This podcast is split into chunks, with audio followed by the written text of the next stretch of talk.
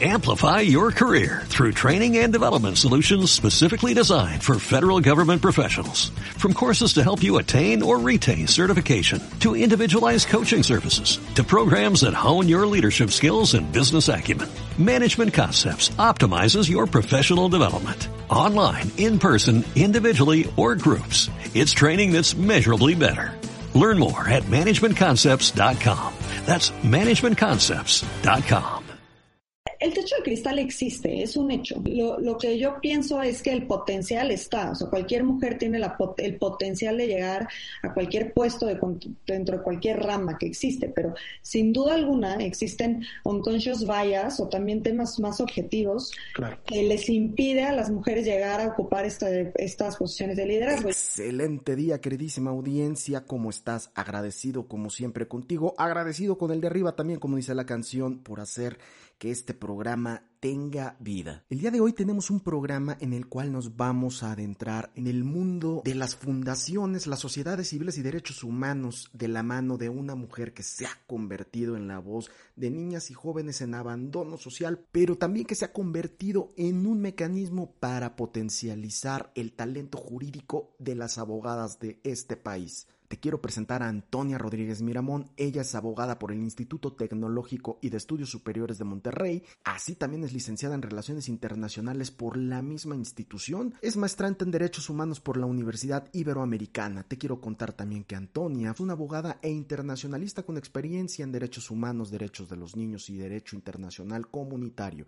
Su experiencia específica radica en el diseño e implementación de proyectos de derechos humanos y en el análisis de políticas públicas relacionadas con los derechos de las mujeres, los niños y los problemas de abandono social. Actualmente es directora ejecutiva de Abogadas MX, donde actualmente trabaja para impulsar y potencializar a abogadas a puestos claves de liderazgo, implementando estrategias que promueven entornos inclusivos y diversidad en el sector legal, tanto público como privado, para multiplicar los agentes de cambio en múltiples sectores. A Antonia también le apasionan las políticas para la reducción del fenómeno del abandono social que afecta la vida de los niños específicamente en relación con la violencia, los derechos de los refugiados y la explotación.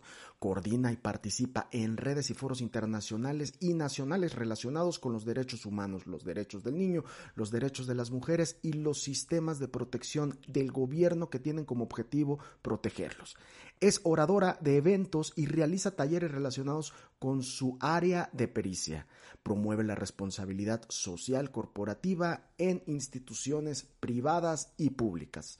Antonia también fue elegida en este 2020 por la revista Foro Jurídico como una de las abogadas más influyentes de este país. Sin más preámbulo, iniciemos este interesantísimo capítulo lleno de historias, lleno de anécdotas en las cuales Antonia nos lleva de la mano y recuerda que yo soy Eduardo Heimsatz, el abogado, sígueme en todas las redes sociales como arroba el abogado y estoy aquí para presentarte a abogados de impacto que hacen una total diferencia en la sociedad. Sin más, comenzamos. Bienvenidos sean todos y todas ustedes, mis queridos escuchas. Yo soy Eduardo Heimsatz Loyola, el abogado, y este es un capítulo más de la serie Abogados de Impacto. Y tú te preguntarás quiénes son los abogados de impacto. Bueno, ellos son profesionistas que personifican la cara multifacética del derecho. Son aquellos abogados a quienes la vida jurídica les ha permitido dar estructura a los más grandes proyectos de sus vidas y los cuales han causado un impacto positivo en la sociedad. ¿Quieres conocer a estas interesantísimas personas? Quédate que yo te las presento.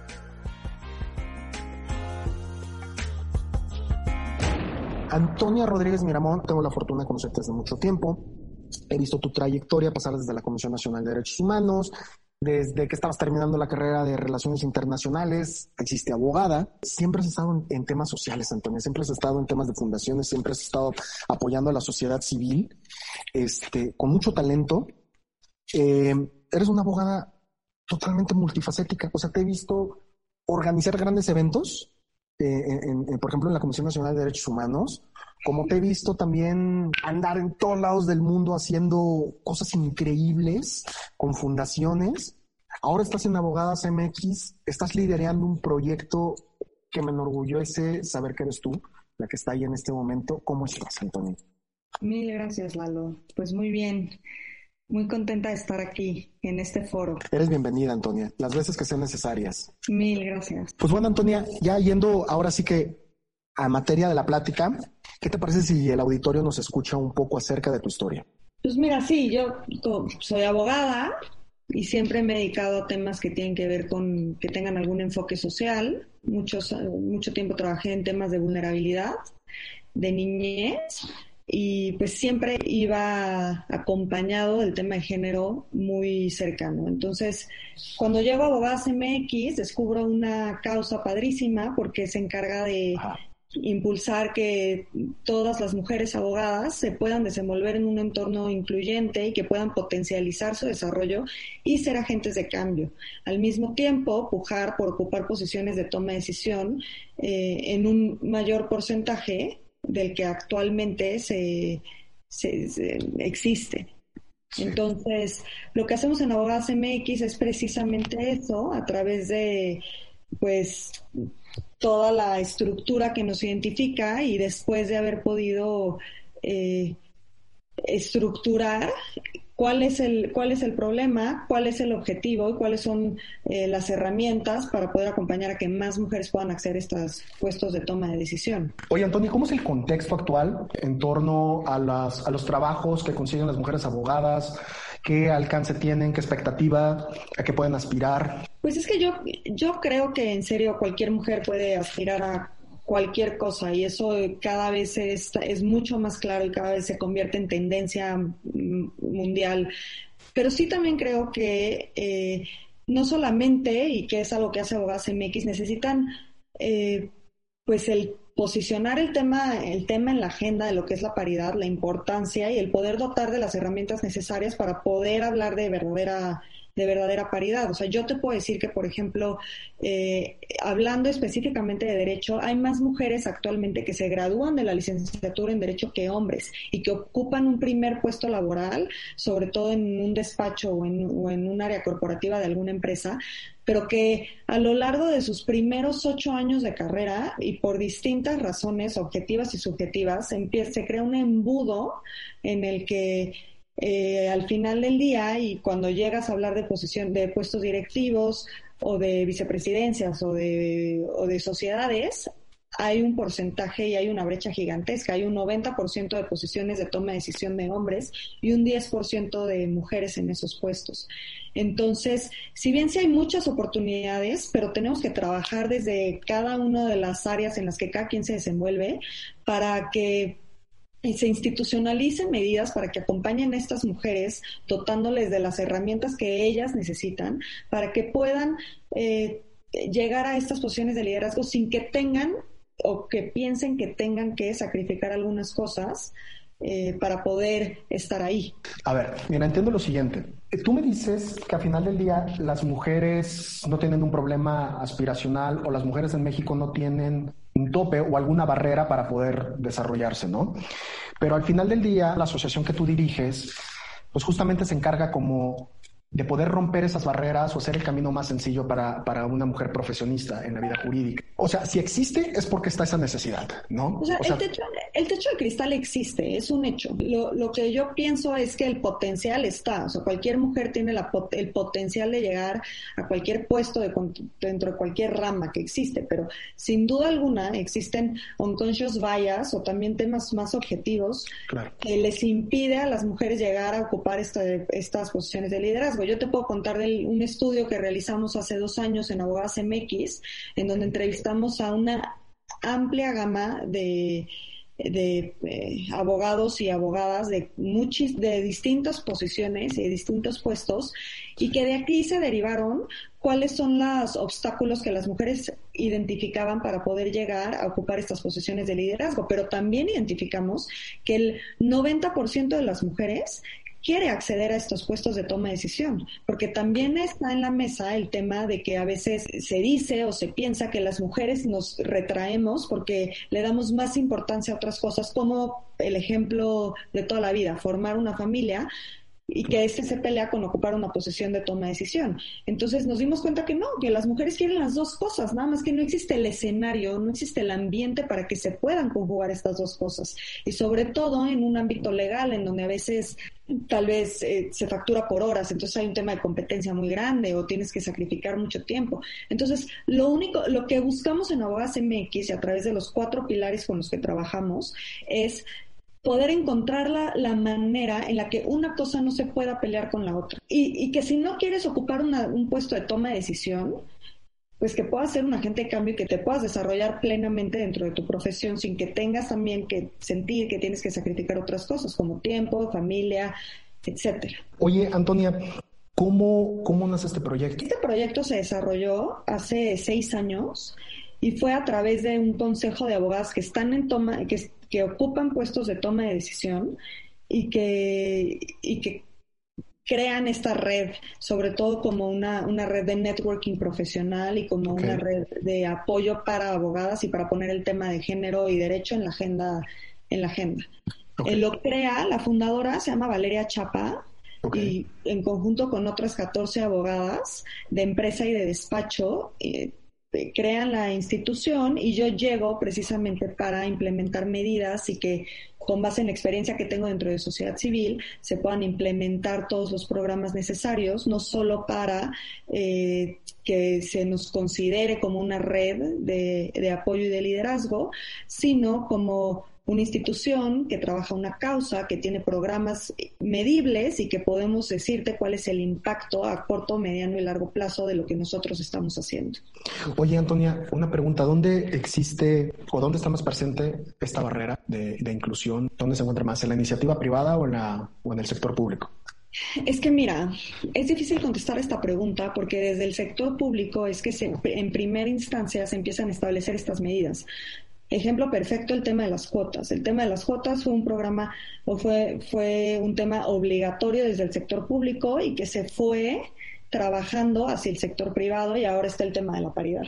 Sin embargo, muchas empresas y muchos despachos también se rigen por, protocolos internacionales y por medidas internacionales que ayuda a que haya mucha más apertura y que ayuda a que estos, estos roles sean, se vayan acompañando y a que haya más inclusión en cualquier sentido, que haya un equipo diverso de trabajo más abierto y a que el tema de paridad pues sea una realidad que no permite más políticos que a veces tal vez en la iniciativa pública son mucho más eh, mucho más reales, mucho más cercanos. Es un tema que se tiene que trabajar constantemente. O sea, es un tema en el que, como, como te, había dicho, no podemos permitir, si bien, o sea, puede que ahorita te puedo decir, estamos en un pico, estamos en boga, desde el, o sea, en todos los ámbitos, ¿no? 8M, las mujeres, todo lo que traemos, pero estamos en riesgo. Siempre estamos en riesgo de que haya políticas nuevas y que haya sesgos nuevos en donde podamos ir de regreso. Entonces, ese es el papel importantísimo de Abogadas MX, que no sea un tema de que una mujer logró llegar,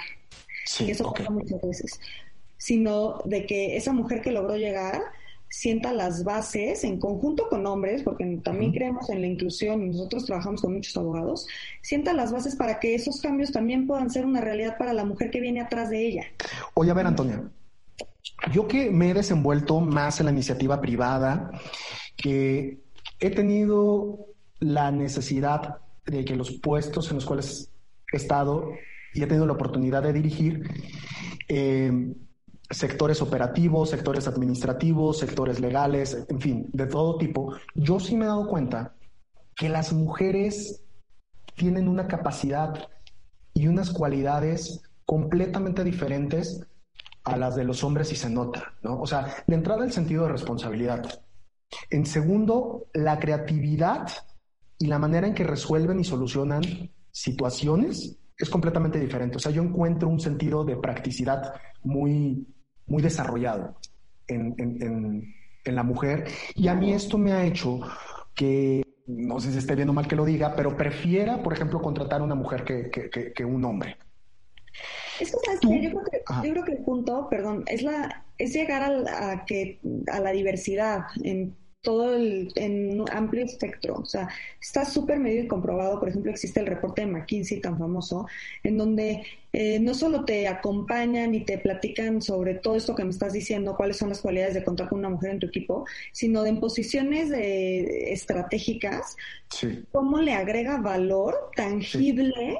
En las utilidades de cualquier empresa, el que haya una mujer pensando de manera distinta a cómo un hombre puede, puede aportar, ninguna más valiosa que otra, nada más diferente y complementaria. O sea, es un tema de equilibrio al final del día. Por supuesto, es un tema de equilibrio, es un tema de, habilidades, de facultades y de cómo y, de potencializar eh, el pensamiento estratégico que se necesita en estas, en estas decisiones, abriéndole la puerta a más mujeres. Oye, Antonia, ¿por qué no me cuentas bueno, primero me gustaría saber cuáles son los cuatro pilares con los cuales ustedes trabajan. Y de ahí, no sé si, si nos puedas contar un poco acerca de tu metodología o la metodología que tiene la asociación y por qué no hablamos de unos casos de éxito. Sí, padrísimo. Mira, nuestros cuatro pilares, que también se derivan con base en los resultados al estudio, o sea que están súper estructurados, eh, son el primero, que es el cursos, talleres y diplomados, etcétera, que tienen que ver con desarrollo humano o con desarrollo técnico. Eh, hemos descubierto y está también súper estudiado que cualquier profesionista, incluso cualquier persona necesita también nutrir un tema de bienestar y, y, sentirse bien y también trabajar así como, como trabaja un tema de capacitación de su trabajo también, eh, pues trabajar temas personales como de welfare, eh, etcétera. Asimismo, tenemos cursos que le ofrecemos a todas nuestras afiliadas que tienen que ver con desarrollo técnico, ya sean per se de la carrera de Derecho eh, y que estén en boga en ese momento. Nuestro segundo pilar es incidencia en el entorno, en donde creamos políticas y estándares que acompañen a la, tanto a despachos como a empresas a que permeen estas políticas de las que tanto hemos hablado y a que permanezcan y a que se ejecuten. Entonces, eh, al, mismo tiempo que todo, que permanentemente estamos posicionando en la agenda eh, todo el tiempo la importancia de la equidad y la importancia de la inclusión y de la diversidad en el mundo legal.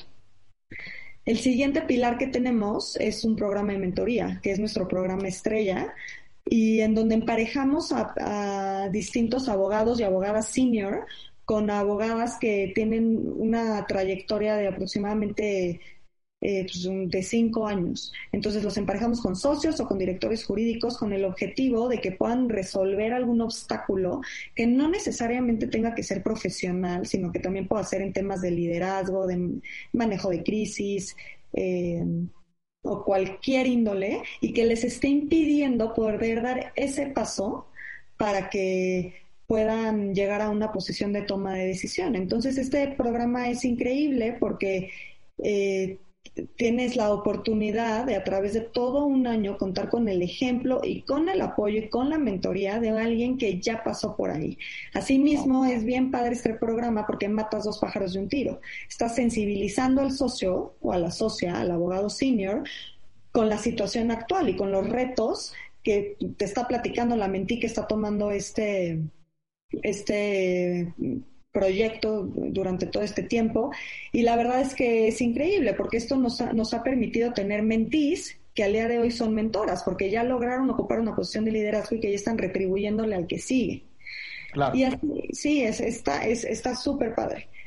Y bueno, también, eh, por último, tenemos eh, el taller anual de Abogadas MX, que es un taller de liderazgo en donde conjuntamos todo lo que tiene que ver con desarrollo técnico, humano, mentoría, networking profesional, red de apoyo y que, y que conjunta a casi 500 abogados y que se ha convertido, la verdad, en, un evento punta de lanza y referente dentro de la comunidad legal y que realizamos todos los años. Asimismo, ya el cuarto pilar eh, habla de, red de apoyo, que es súper importante. En Abogadas MX nos, nos consideramos en serio una red de apoyo en donde las mujeres abogadas pueden sentirse parte de una comunidad que las va a respaldar y que va a pujar por los intereses y que es importantísimo para para poder sostener, para que se puedan sostener ellas, para que se puedan sentir parte de algo y sobre todo con la sociedad de los hombres. O sea, dentro de Abogados MX también tenemos muchos hombres, el 30% de nuestras afiliaciones son de hombres. Entonces, trabajar de inclusión es trabajar de desarrollo para el país y eso es el lema que con el que nos movemos todo el tiempo. ¿Y qué casos nos podrías contar exitosos? Sabes que hay, hay muchísimos casos, pero pues no sé, te puedo contar, por ejemplo, y que ya que lo omití hace rato con el de los pilares, pero dentro de dentro del desarrollo técnico tenemos también un programa de becas, de becas de especialidad. Dotamos de becas nada más de posgrado o de cosas ya muy específicas y becas del 100% en las mejores universidades de México para que pues si el obstáculo está siendo que tal vez no cuenta con un grado profesional, pues entonces le decimos aquí está. Y no nos fijamos cuando abrimos convocatorias de becas en, en tal vez en las posibilidades económicas, porque esta institución es más bien un potencializador, aunque ya nos estamos abriendo y ese es otro proyecto padrísimo que traemos de mama social. Pero más bien buscamos a una mujer abogada que precisamente esté tal vez en un ambiente de derecho en donde esté eh, ocupado mayoritariamente por hombres y la apoyamos para que se pueda desenvolver.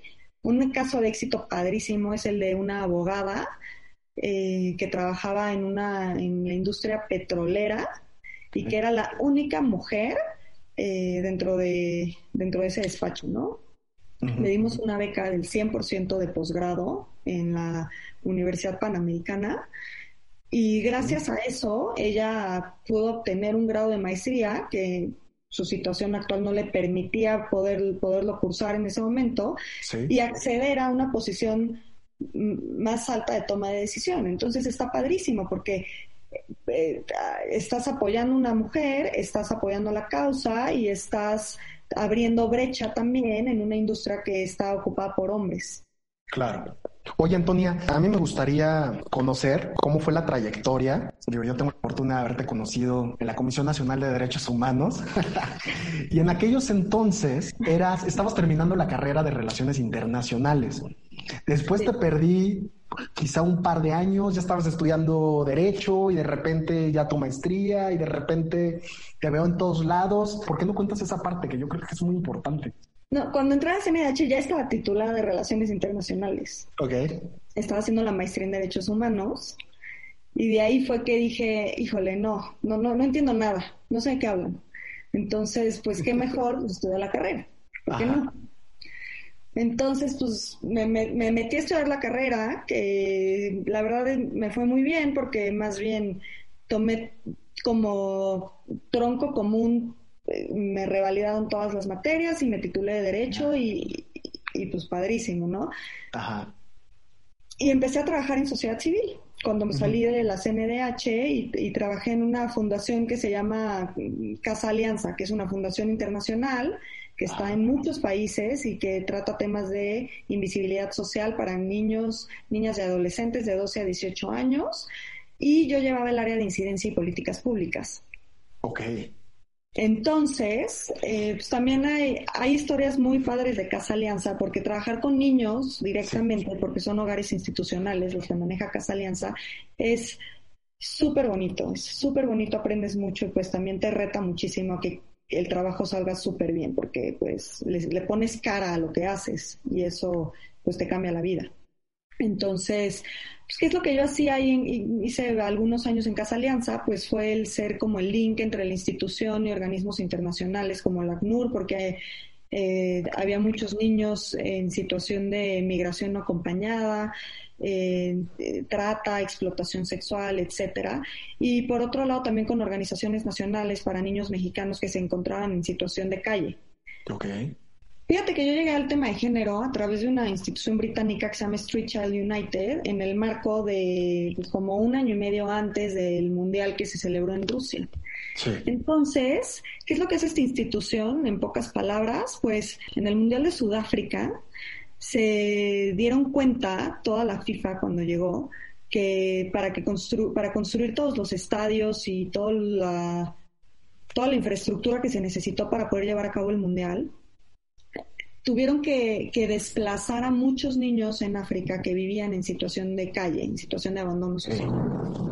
Entonces se crea esta institución con la firme convicción de que un niño tiene todo el derecho de ser partícipe de este evento, sea cual sea la condición en la que viva. Y después de esto formaron, eh, hicieron, hicieron un campeonato de fútbol, un mundial de fútbol, pero específicamente para niños que viven o vivieron alguna vez en situación de calle. Y padrísimo, porque lo hicieron en África, después lo hicieron en Brasil, México nunca había participado y para Rusia eh, nos contactan y nos invitan. Entonces mi me dice, pues este es un tema de incidencia. Sí. Y pues, llévalo a cabo. Y yo, pues padrísimo, claro que sí pero eh, en ese momento decido formar un equipo de niñas de Fundación Casa Alianza de mujeres. Porque si bien hay un tema de suma de vulnerabilidades y sin duda alguna si eres una si eres una persona que vive en situación de calle eres vulnerable, pero si eres una persona mujer que vive en situación de calle pues se le van sumando, o mujer con alguna preferencia sexual distinta se le van sumando, migrantes se le van sumando. Entonces dije, ¿sabes qué? Es, un, es una experiencia increíble y pues hagámosla con mujeres. Y eh, no solamente, obviamente, eh, este, este proyecto de Street Child United está hecho para que los niños puedan ser partícipes de un evento de esta envergadura, sino que también eh, lo que se pretende es pues posicionar en la agenda y en un momento de muchísimo furor el tema de el tema de la vulnerabilidad social en la niñez y el tema de cómo es posible, o sea, no es normal que un niño viva en situación de calle. Sí. Entonces estuvimos trabajando durante todo el año para poder llevar a cabo este, este evento. Todo estaba hecho, conseguimos una cantidad de patrocinios impresionantes para boletos de avión, o, o sea, porque pues, a Rusia la verdad no estaba nada fácil, ¿no? Sí de dos semanas, equipos, uniformes, niñas, todo padrísimo. Y todo lo conseguimos porque logramos posicionar el tema súper bien en distintos ámbitos. Vino una, una futbolista increíble que aparte se quedó en mi casa y me hice su super amiga que se llama Calida Popal. ¡Wow! Es, es, una chava en serio increíble. Eh, refugiada porque ella fue la primera mujer en su país que creó una liga de fútbol en un país de Medio Oriente y que al recibir amenazas de muerte se tuvo que ir de refugiada a Dinamarca. Entonces ahora ella se dedica a hablar desde la FIFA de activismo de eh, para las mujeres. Entonces la invitamos a México, vino a México y este, pues ya, todo bien, ¿no? Todo armado, todo perfecto. Mis niñas no sabían absolutamente nada de fútbol, pero eso no importaba. Y cuando por fin logramos reunir todos los documentos, que es un tema súper sensible de derechos humanos y de derechos de la niñez en vulnerabilidad, en serio, conseguir documentos y el acceso a una identidad es un tema que se tiene que trabajar muchísimo. Eh, llegamos con todos estos documentos para que les emitieran el pasaporte a las niñas, ya aprobada una visa humanitaria de Rusia para que se pudieran volar. Y no, en la Secretaría de Relaciones Exteriores nos dicen que no les pueden emitir el pasaporte porque pues no hay una firma de los papás. No, bueno, o sea, un tema burocrático al final del día. Un tema burocrático al final del día y pues la verdad, híjole, sí fue un bajón porque dijimos que, ¿qué vamos a hacer, caray? Sí. O sea, no, no le puedo hacer, o sea, yo no le puedo decir a ocho niñas que estaban emocionadas porque de vivir en calle era, te voy a llevar a Rusia, Decirles que siempre no, porque la autoridad decidió que tú no tienes el derecho de viajar como cualquier otro niño, porque no tienes papá. Entonces terminamos en un juicio familiar, luchando por el interés superior de la niñez de recreación, y estuvo padrísimo porque eh, argumentamos precisamente eso, ¿no? Que tu, que tu situación de vida no te debe de condicionar y no te debe de prohibir que hagas algo por, por la situación de vida que hayas tenido. Bueno, pues como una semana antes de que nos íbamos a Rusia, logramos, logramos, este, bueno, ganamos el, ganamos el juicio, fueron dos juicios.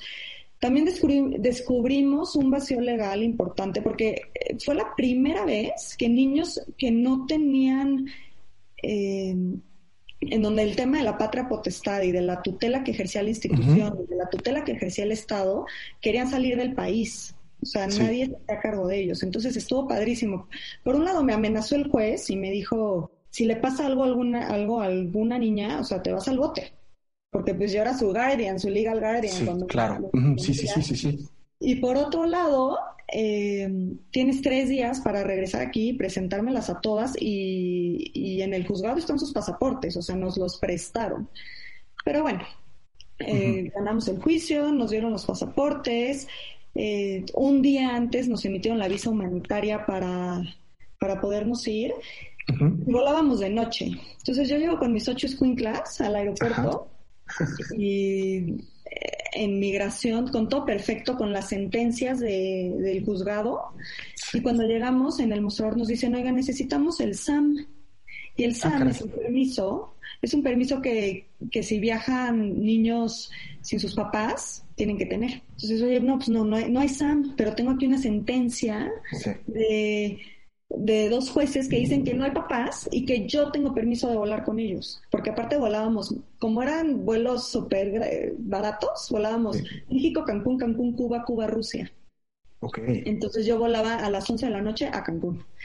Y me dice, pues no, ¿sabes qué? Puedes volar a Cancún, pero cuando quieras salir del país no vas a poder, porque necesito que todas las niñas tengan firmado el SAM. Pues no, no existe, existe una sentencia. No, ya no soy de sentencias y no sirve. Y entonces, pues al final hablé con mi jefa y me dijo, ¿qué hacemos? Y la verdad es que ella me dio valor y me dijo, lánzate a Cancún, o sea, y así tenemos tres horas de ventana para ver si logro despertar al juez y que nos ayude. Y dije, pues me voy a Cancún, llegué como a las cuatro de la mañana, no, no pudimos arreglar nada porque pues era un vuelo nocturno y pues quién nos iba a pelar allá a esas alturas. De acuerdo. Llego, llego a, documentar de Cancún a, a Cuba. Ajá. Y la señorita del mostrador empieza a ver los pasaportes y empieza a ver las edades y me pregunta, oye, son, o sea, yo llevo una niña de 14 años, imagínate. Y me pregunta, oye, ¿todas son mayores de edad? Y yo, sí, todas, todas somos mayores de edad aquí todos. Entonces me puse súper seria.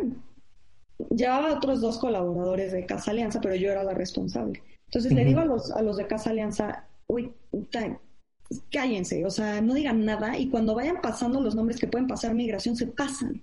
Y no sé qué pasó, pero todos logramos pasar. O sea, hasta el año, años pasó. Y nos fuimos a Rusia y estuvo increíble eh, y me sirvió mucho también para, para conocer a muchísimas culturas. Eran 20 países de todos lados del mundo.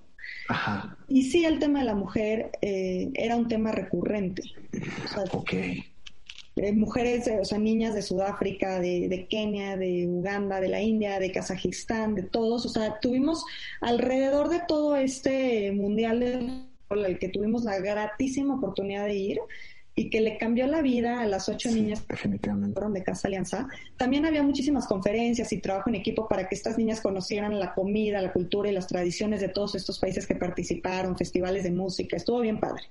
Ajá pues el género surgía, surgía, surgía y surgía, ¿no? Sí. Entonces, eh, pues acaba el torneo, regresamos a México y a mí me invitan a eh, me invitan a participar en, en, una, en la comisión de la ONU en Ginebra para derechos de los niños, niñas y adolescentes como parte de un proyecto que yo llevaba realizando como un año en Casa Alianza de niños activistas por los derechos de la infancia. Entonces nos invitaron a la, al Comité de la Infancia en Ginebra, que rinde eh, un informe todos los años, a pues que nosotros eh, fuéramos como parte de, de lo que vive una niña en situación de vulnerabilidad social. En este caso me fui con una niña que muchos años vive en situación de calle y el proceso estuvo muy padre, lo menciono, porque pues otra vez implicaba viajes y otra vez implicaba todo un tema alrededor de esto. Y la grata sorpresa fue que todo el trámite fue mucho más rápido. Entonces, la verdad es que yo me quedé con un súper buen sabor de boca de pensar que tal vez muchos niños a los que sin duda alguna se les abrieran puertas para poder conocer otros países y otras culturas, ya no va a ser, ya hay un camino, un caminito andado y tal vez se les va a ser mucho más fácil poder tener este tipo de experiencias.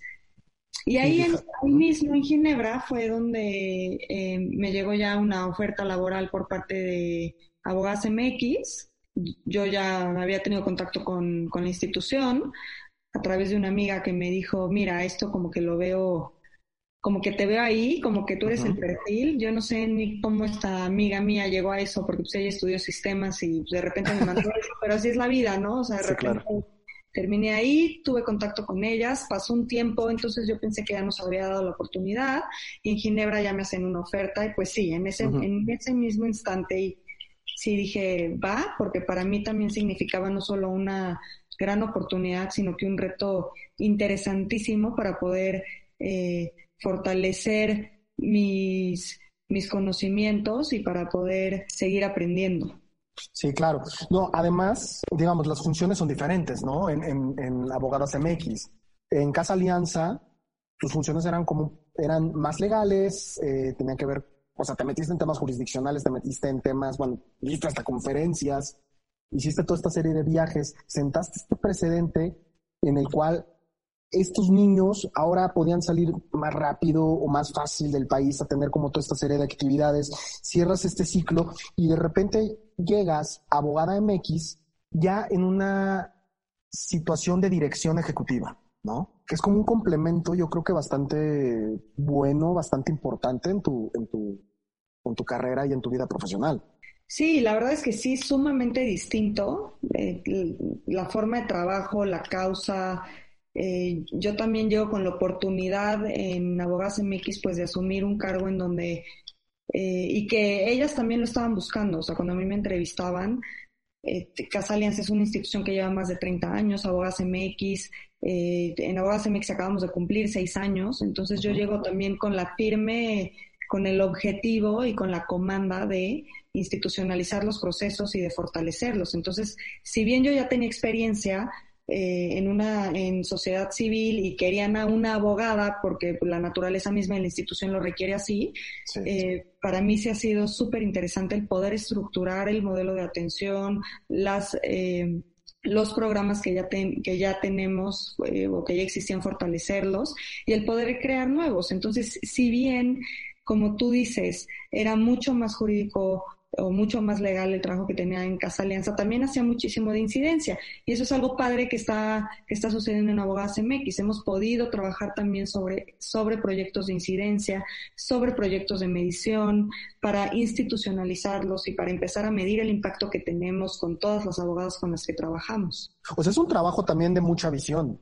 Transformar, digamos, como toda la estructura, encontrar nuevos mecanismos, realizar nueva estrategia. Claro, y la verdad es que es muy padre, porque suena sí, sí suena, suena bien un super reto, pero al final del día, el consejo que hay en Abogadas MX, también por el tiempo que lleva, es un consejo súper operativo.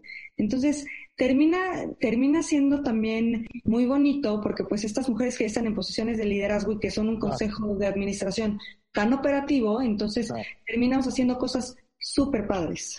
Oye, ¿qué sentirías si alguna chica de Casa Alianza llega, se profesionaliza, estudia Derecho y de repente llega a Abogadas MX y dice, Antonia, hola, aquí estoy? No, pues sería increíble, sin duda alguna creo que podría pasar y yo me sentiría súper honrada. Desgraciadamente, en, Casa Alianza o en hogares institucionales como, como este, hay una tasa de reincidencia gigantesca, entonces todo el tema de plan de vida y de reinserción social nosotros lo veíamos como pues gente que, que pueda dejar tal vez algún hábito que le hiciera daño y que pues pudiera, no sé, estudiar algún oficio o estudiar alguna carrera, pero eh, si llegara una mujer abogada, abogada CMX, pues yo me, me sentiría ya súper plena y satisfecha, sería increíble. Oye, Antonia, nosotros los abogados que estamos desde el lado de la iniciativa privada, yo en, mi caso que me dedico a derecho al entretenimiento, eh, propiedad intelectual, marketing legal, etcétera, que aparte tengo la fortuna también de dedicarme al empresariado desde hace ya años y que ahora estoy incursionando en el tema de comunicación. Nosotros los que estamos de este lado, ¿cómo podemos aportar? Mil gracias. No, pues nosotros eh, como, te había platicado anteriormente, vivimos a través de, membresías, pero no solo eso, o sea, también vivimos a través de todos los socios y aliados que tenemos y de los despachos o empresas patrocinadoras que nos han dado su confianza durante estos seis años. Entonces, hay muchas formas de participar. Una de ellas, por supuesto, que es gracias y dándonos a conocer de la manera en la que tú lo estás haciendo. Es súper importante para transmitir nuestro mensaje. Pero también, o sea, te diría, todo el tiempo estamos cazando mentores. O sea, tenemos un programa de mentoría y en serio estamos todo el tiempo eh, diciéndote, eh, sé parte de nuestro programa de mentoría, ¿no? Para que puedas inspirar a, un, a una abogada o a un abogado que esté empezando. Eh, también, si quieres invitar tal vez a algún despacho a que, pues, eh, sea miembro, no sé, hay, hay, mil y maneras de involucrarse, dando información para alguno de nuestros proyectos, de cuál es la naturaleza de tu, o sea, de, cómo está el departamento legal en donde estás, cuántas abogadas hay en tu despacho, cuántas en qué nivel, o sea, todo el tiempo estamos recolectando información porque también en Abogadas MX pues eh, sí trabajamos por tener los estándares mínimos muy bien identificados eh, de, en términos de inclusión y diversidad dentro de espacios de trabajo. Okay. La cultura legal en México en relación a género o a inclusión. Entonces hay mil y formas de, de ser parte y, y está padrísimo. Ojalá y mucha gente se anime. Antonia, yo tengo la fortuna de conocerte ya desde hace muchos años. Yo puedo dar fe de la calidad humana que tienes, de la mujer creativa que eres y, y que siempre ha estado metida como en temas altruistas, en temas de fundaciones, en temas de sociedad civil, la Comisión Nacional de Derechos Humanos. Y la verdad es que es admirable todo lo que has hecho, eh, cómo cómo aportas con tu talento en, los lugares donde has estado. Y no es casualidad que estés ejerciendo ahorita tu profesión en un lugar donde tu, liderazgo es muy necesario, ¿no? Y yo creo que aparte se está cada vez más solidificando. Pero esta es la Antonia de este momento, la del 2020. A mí me gustaría saber, ¿tú cómo visualizas a la Antonia en 25 años? Y quisiera saber concretamente algo. Si hubiera un objetivo, si hubiera una meta que a ti te gustaría realizar, quiero conocerla. ¿Cuál sería? Y, me gustaría que el auditorio la escuchara. Pues mira, a mí, me, a mí me gustaría estar dentro de 25 años, evidentemente en el mismo sector en el que estoy ahorita, en, en un tema social, aportando mi granito de arena. Y sí me gustaría transformar la manera en la que se vive la sociedad civil en este país. hay muchos tabús alrededor, está muy transgiversado el cómo se se, se, maneja la sociedad civil o cómo se ve sociedad civil. Hay causas increíbles y por supuesto que hay proyectos magníficos.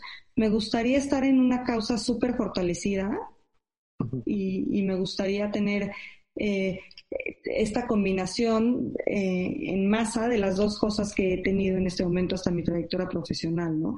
Una causa de vulnerabilidad social con un potencializador tan increíble como es Abogadas MX y poder conjugarlas de la mejor manera con un modelo de atención, eh, con temas de liderazgo y con y, también con, con con los procesos innovadores. O sea, yo creo que después de poder pasar por distintos tipos de sociedad civil, me gustaría encontrar la fórmula perfecta para innovar.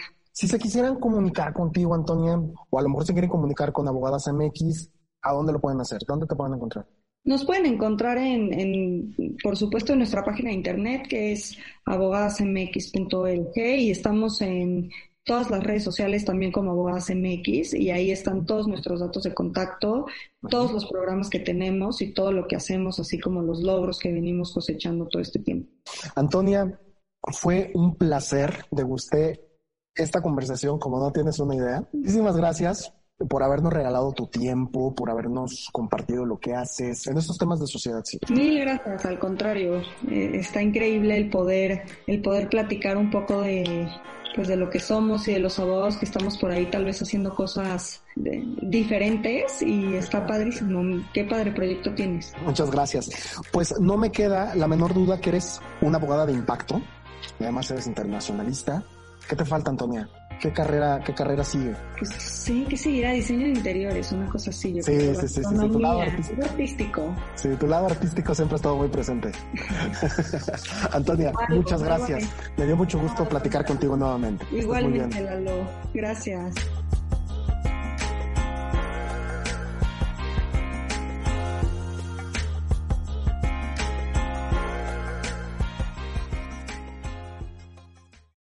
Amplify your career through training and development solutions specifically designed for federal government professionals. From courses to help you attain or retain certification, to individualized coaching services, to programs that hone your leadership skills and business acumen, Management Concepts optimizes your professional development. Online, in person, individually, or groups. It's training that's measurably better. Learn more at managementconcepts.com. That's managementconcepts.com.